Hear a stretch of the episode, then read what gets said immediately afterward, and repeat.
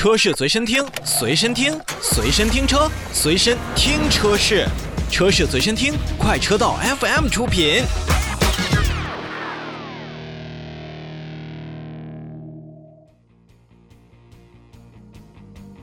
今天最后一条召回信息来自于我们国内的自主品牌一汽奔腾，召回的时间呢是在二零二一年的七月二十三号开始。一汽奔腾呢会召回二零一九年四月二十四日至二零二零年九月四日期间生产的部分二零一九款式的奔腾 X 四零汽车，共计四万三千零八十七辆。那本次召回范围内的车辆呢，由于碳罐总成设计存在瑕疵，所以在咱们车辆正常行驶的时候，有可能出现车辆的异常熄火。这种异常熄火一定会导致车辆发生非常严重的事故，存在很高的风险。所以，一汽奔腾轿车有限公司呢，也将对召回范围内的车辆呢进行免费检查，并且更换新结构的碳罐总成，以消除上部分的风险。值得一提的是呢，本次召回的活动呢是在国家市场监督管理总局启动缺陷调查情况下进行开展的，所以呢，一开始一汽奔腾呢也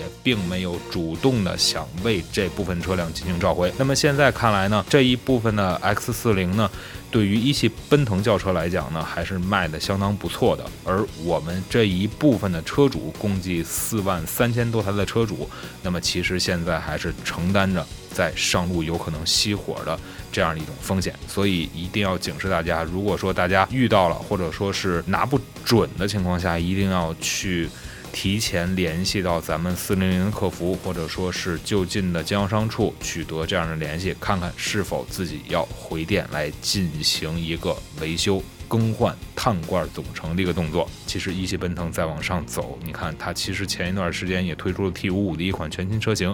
包括其他的一些呃全新的车款，我不知道这一部分的碳罐还会用多久。